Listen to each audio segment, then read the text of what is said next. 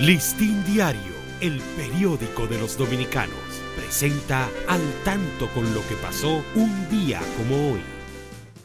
6 de junio de 1991. Muere Rafael Colón. Tras una larga afección de diabetes, cantante, grabó 25 discos de larga duración, los antiguos LP, en los cuales plasmó más de 100 canciones.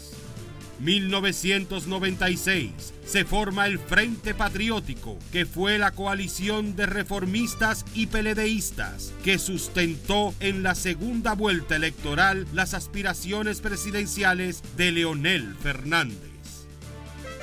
Listín Diario, el periódico de los dominicanos, presentó al tanto con lo que pasó un día como hoy.